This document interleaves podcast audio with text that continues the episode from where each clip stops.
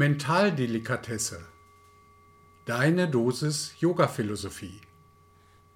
Ja, guten Tag, liebe Zuhörerinnen und Zuhörer. Eine neue Folge Yoga-Philosophie, eine neue Folge Mentaldelikatessen. Ja, in, äh, in, der letzten Folge hatte ich euch die ersten Hindernisse geschildert, die ersten Antarayas, die jeden Tag auf dem Weg zu einem klaren Geist auf uns lauern und uns daran hindern wollen, sinnvolle Dinge zu tun, wie zum Beispiel die Yoga-Praxis zu üben. Ich möchte diese ähm, Antarayas jetzt fortführen, denn ein äh, ganz wichtiges Hindernis ist die Faulheit. Man ist schlichtweg zu faul. Also noch nicht mal träge, sondern man ist so abgestumpft, das kann durch Stress passieren, das kann auch eine mentale Problematik sein, dass man überhaupt gar nicht erst auf die Idee kommt, etwas zu tun. Also ich verschiebe es nicht mal mehr, ich denke gar nicht dran.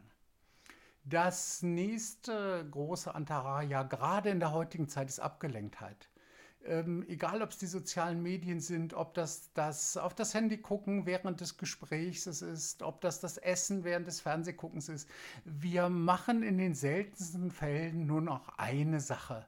Und äh, das ist für einen klaren Geist, das hatte ich in anderem Zusammenhang schon erwähnt, zwingend notwendig, dass ich mich auf eine Sache fokussiere.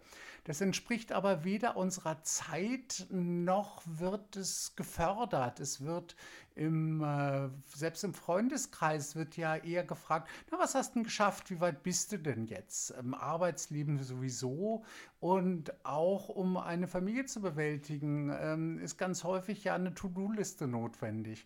Und äh, dann fährt man halt nicht einkaufen und geht auf den Markt und macht das Ganze in Ruhe und überlegt sich das, sondern auf dem Weg zur Arbeit fährt man schnell äh, zur Wäscherei, zum Supermarkt, macht dies, das und jenes und kommt gar nicht dazu, irgendwas richtig zu machen.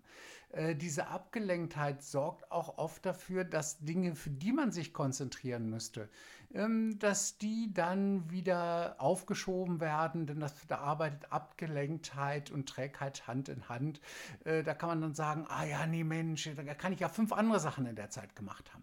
Ähm, oder auch das Dringende versus das Wichtige hängt da ganz äh, stark mit drin an der Abgelenktheit. Denn um uns auf eine Sache zu fokussieren, müssen wir uns selber den Raum, den akustischen, den zeitlichen und auch den, ähm, ja, den körperlichen Raum geben. Akustisch, dass wir das auch vertreten. Also denn äh, akustisch habe ich jetzt bewusst gewählt, zum Beispiel, dass man jetzt einfach sagt, nein, jetzt bin ich gerade mal nicht erreichbar, jetzt übe ich meine Yoga-Praxis. Ähm, die fehlende Einschät richtige Einschätzung von Dingen ist auch noch ein ganz großes Hindernis. Wir halten sie entweder für zu groß oder uns selber für zu unbedeutend. Das heißt so Dinge wie klarer Geist, Erleuchtung, äh, meine Güte, das erreiche ich eh nie, warum soll ich eigentlich überhaupt damit anfangen? Ähm, wir setzen das, ähm, ja, das Ende vor den Beginn und das ist eine ganz schwierige Geschichte, denn in dem Augenblick, wo wir das tun, beschreiten wir wichtige Wege einfach nicht. Ähm, und auch das ist in der heutigen Zeit eine ganz, ganz wichtige Geschichte, denn dieser kurzfristige Erfolg ist etwas, was man vorweisen kann. Ähm, und da kommen wir zu dem letzten Antaraya, nämlich der fehlenden Beharrlichkeit, die oft ähm, ja dann dazu führt, denn in dem Augenblick, wo wir das für zu groß halten äh, oder uns für zu klein, äh, fehlt uns die Beharrlichkeit. Wir wissen gar nicht, ob wir dann äh, sich das überhaupt lohnt, in Anführungsstrichen durchzuhalten. Denn wir sehen alles immer als Zwischenstation an. Der neue Erfolg müsste sich ja jetzt bald einstellen, ob beruflich oder auch ähm, im Privatleben. Äh, ist es uns lieber, dass wir etwas überblicken können. Und da der Yoga-Weg eine lebenslange, kontinuierliche Aufgabe ist, wendet man sich dann auch gerne ganz schnell anderen Dingen zu und weiß gar nicht, was denn passiert wäre, wenn man diesen Weg beharrlich weiter beschritten hätte. Ja, damit möchte ich diese Hindernisse abschließen. Wie ihr seht, ist das ein ganz schönes Fund, was äh, unser unklarer Geister extra aufgetürmt hat, damit wir ja nicht dazu kommen, den Yoga-Weg zu beschreiten. Ähm, aber wie in fast allen anderen äh, Bereichen auch, gibt es in uns ein Gegengewicht. Und da möchte ich in den nächsten Folgen dann drüber sprechen.